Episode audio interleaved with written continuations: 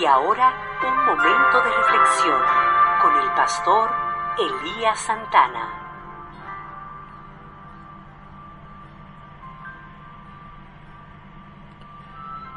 La palabra de Dios en el libro de Salmos, capítulo 82 y verso 3, nos dice,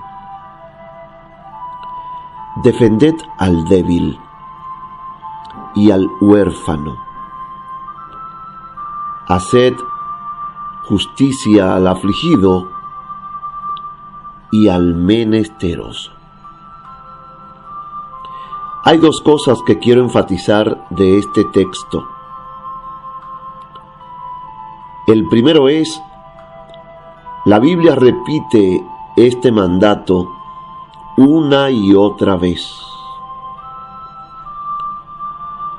En vez de pensar en mí, la palabra de Dios me motiva a que piense en aquellos que están más desafortunados. Un ejemplo de esto es que a veces vivimos tan ofuscados en tener un carro del año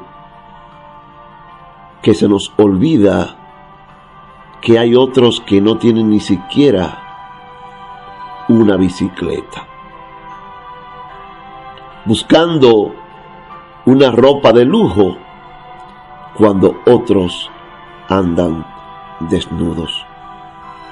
Y eso es solamente para que tenga una simple idea de lo mal que estamos como sociedad, porque muchos solamente asisten a lugares donde se les motiva a cómo tener y acumular cada día más, pero no se presenta cómo ayudar cada día más.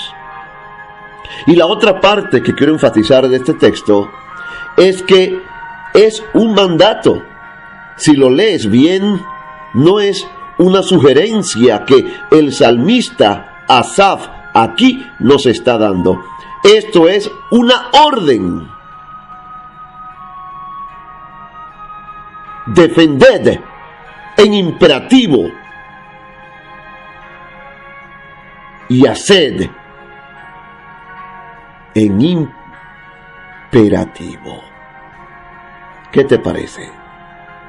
Dios nos ordena ayudar a aquellos afligidos y huérfanos de este mundo. El Salmo 82 es la acusación que Dios hace contra los injustos jueces que gobernaban a Israel. Se lo compuso probablemente en un momento cuando había mucha injusticia y corrupción en la administración judicial, ya que los jueces hacían oídos sordos ante los huérfanos y las viudas, que por lo general no estaban en condiciones de ofrecer recompensas como las que daban sus opresores. Esto más bien parece una fotografía a lo que hoy también el mundo vive.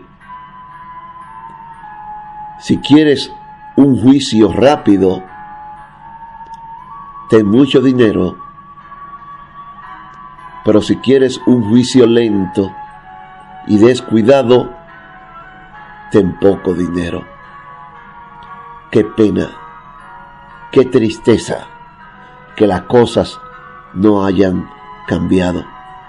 Era fácil para el juez postergar indefinidamente la audiencia para oír las demandas de los pobres. La gente era fría e indiferente a sus obligaciones sociales para con los necesitados.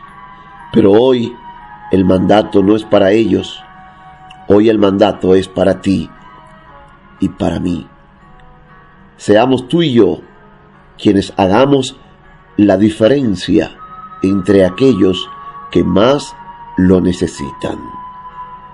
Soy débil, eso lo sé, pero mi ayudador y defensor Dios es. Si no tengo un abogado o un juez justo aquí, mi juez y mi abogado es Dios. Gracias por escucharnos.